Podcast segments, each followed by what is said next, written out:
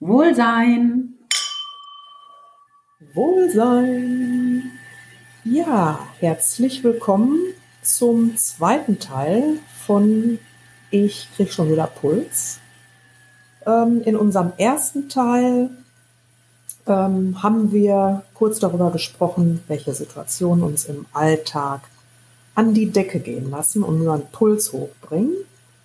Ähm, ja, sicherlich ganz amüsante Situationen auch teilweise. Bei mir war es der Straßenverkehr, wo ich regelmäßig äh, zum Tier werde, um das mal vorsichtig auszudrücken.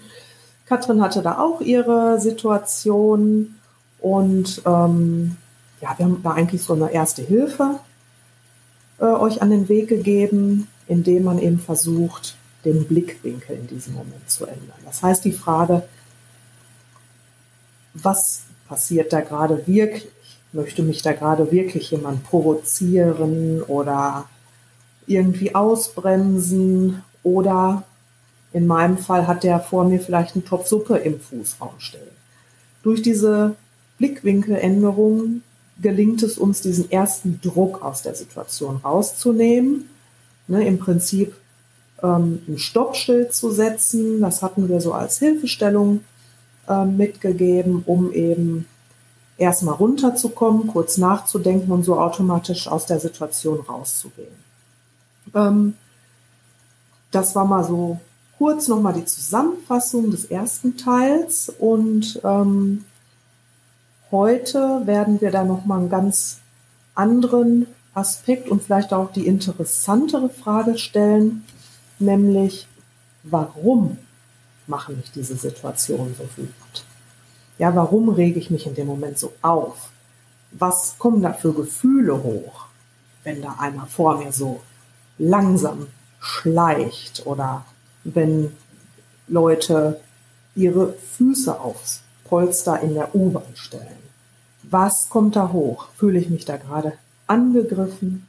Fühle ich mich da vielleicht gerade sabotiert? Bin ich in einer Ohnmacht drin oder ist das da gerade ungerecht, was da passiert? Wichtig ist herauszufinden, welches Gefühl kommt da hoch. Ja, also da muss jeder, jeder mal so ein bisschen bei sich selber graben, um zu sehen, was, was ist das genau, weil auch das ist bei jedem Menschen unterschiedlich. Und mich dann zu fragen, woher kenne ich denn dieses Gefühl? Ähm, die meisten werden wahrscheinlich irgendwo sich in ihrer Kindheit wiederfinden, da wir ja da auch in Situationen eigentlich permanent waren, die uns äh, ohnmächtig gemacht haben. Ja, also wir waren gegen Mama und Papa natürlich ohne Macht, also wir mussten das hinnehmen, was uns gesagt wurde.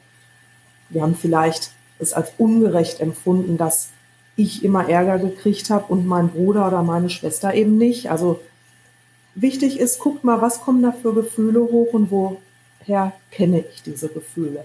Denn nur über diese Erkenntnis gewinne ich ja die Macht darüber zurück. Ich lasse mich dann nicht mehr von meinen Gefühlen kontrollieren, sondern ich kann meine Gefühle kontrollieren.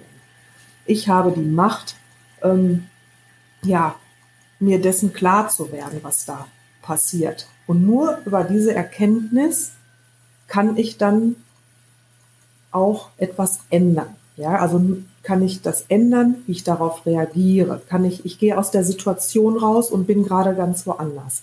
Also das ähm, ist, glaube ich, ein ganz wichtiger Aspekt, um mal hinter die Fassade zu gucken. Ähm, ein anderer wichtiger Aspekt, also wir finden, ähm, wir sollten auch noch was anderes ja, beobachten oder mal einen Blick darauf werfen. Ähm, und Katrin, ja. da könntest du jetzt vielleicht mal ein paar Worte. Dann müssen wir, glaube ich, ein paar Millionen Jahre zurückgehen. Ne? Also, mhm. ähm, weil wir wissen ja, das ist ja wissenschaftlich belegt, dass die Wut äh, in unseren Genen verankert ist. Wut ist überlebenswichtig gewesen. Ne? Also wenn wir jetzt uns alle mal so ähm, in so die Zeit der Neandertaler äh, zurückversetzen, da gab es keine Polizei, da gab es auch keine Gesetze oder Regeln. Äh, da war Wut überlebenswichtig. Ähm, da gab es äh, Säbelzahntiger, äh, vor denen man sich, äh, die man, die man irgendwie bezwingen musste. Da gab es Erdrutsche, äh, andere Naturgewalten, vor denen man weglaufen musste. Äh, von daher ist die Wut überlebenswichtig gewesen und auch gut gewesen, weil sie hat uns damals gelehrt, entweder zu kämpfen oder vor etwas zu flüchten. Es war eine ganz, ganz, ganz wichtige Energie. Die Menschen konnten sich damals ja auch nicht unterhalten.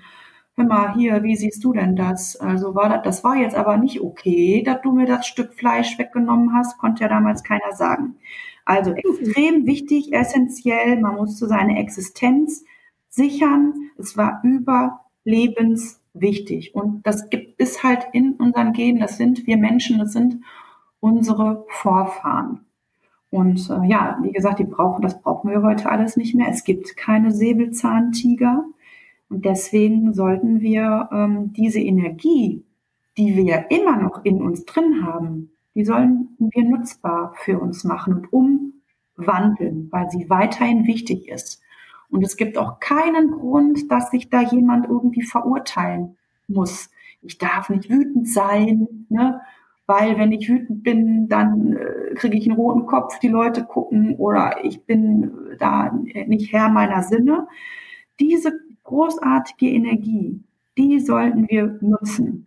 Und ähm, ja, für zum Beispiel, man kann ja zum Beispiel nutzen, um zum Beispiel zu demonstrieren, um zu sagen, hier, ich bin gegen Umweltsünden und ich bin für Umweltschutz, deswegen gehe ich demonstrieren.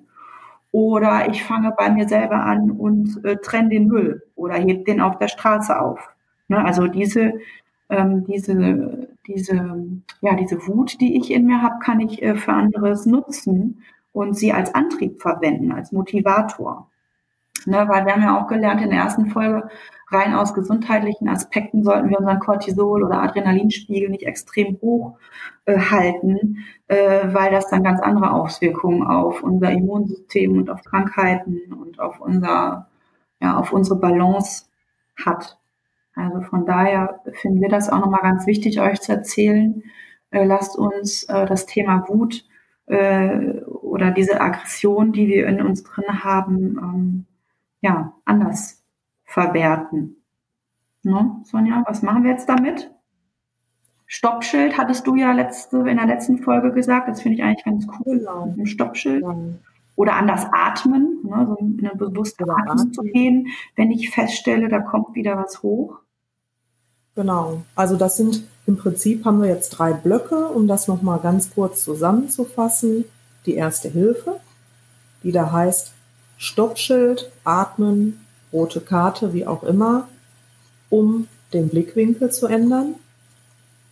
Das heißt, aus der Situation rauszugehen und zu sagen, ich weiß nicht, warum das da gerade so ist. Es hat irgendeinen Grund, ähm, der mich dann automatisch schon wieder beruhigt. Bis ich mir darüber Gedanken gemacht habe, ist die Situation vorbei. Das heißt so ein bisschen Impulskontrolle, was nicht heißt, sich gar nicht mehr aufzuregen. Also das ist auch wirklich unsere Aussage, ich darf wütend sein und ja, es tut manchmal verdammt gut, wütend zu sein. Ähm, aber wenn ich mich nur noch aufrege, da muss ich halt gucken, dass ich das reduziere. Ne? Also, dass es im Prinzip keine chronische Wut wird, ja, dass ich nicht so, so, so mich über alles wirklich permanent aufrege. Und das war der erste Teil, wo man sagt, okay, ich reduziere mit diesen Hilfsmitteln ein bisschen. Der zweite äh, Blog im Prinzip ist dieses, was kommen da für Gefühle hoch? Also die Erkenntnis. Was kommt da hoch? Was ärgert mich da?